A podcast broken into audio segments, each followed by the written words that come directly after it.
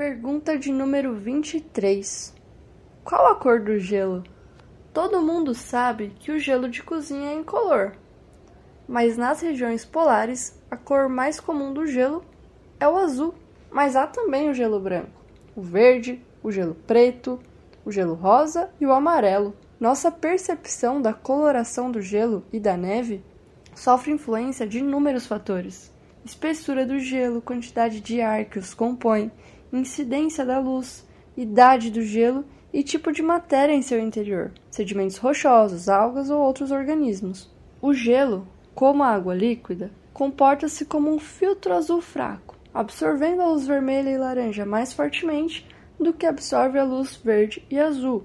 Blocos de gelo e geleiras podem conter grande quantidade de ar que fica preso à medida que a água congela ou a neve se acumula. A interface ar-gelo reflete a luz solar branca antes que ela tenha a chance de penetrar e ser absorvida.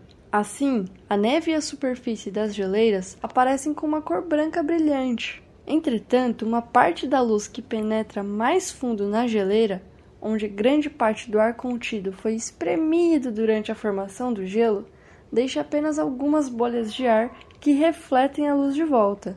Nesse ponto é a estrutura cristalina do material gelo, e sim, o gelo é um cristal mas é esta estrutura cristalina do gelo que absorve parte da luz, deixando passar principalmente ondas no comprimento azul.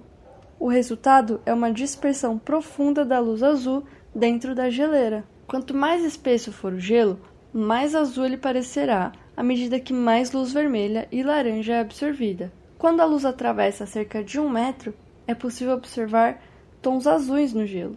Entretanto, Quanto mais antigo o gelo, maior é a pressão da água sobre o ar em seu interior, dificultando a passagem da luz e fazendo-o mais escuro, com uma aparência vitrificada.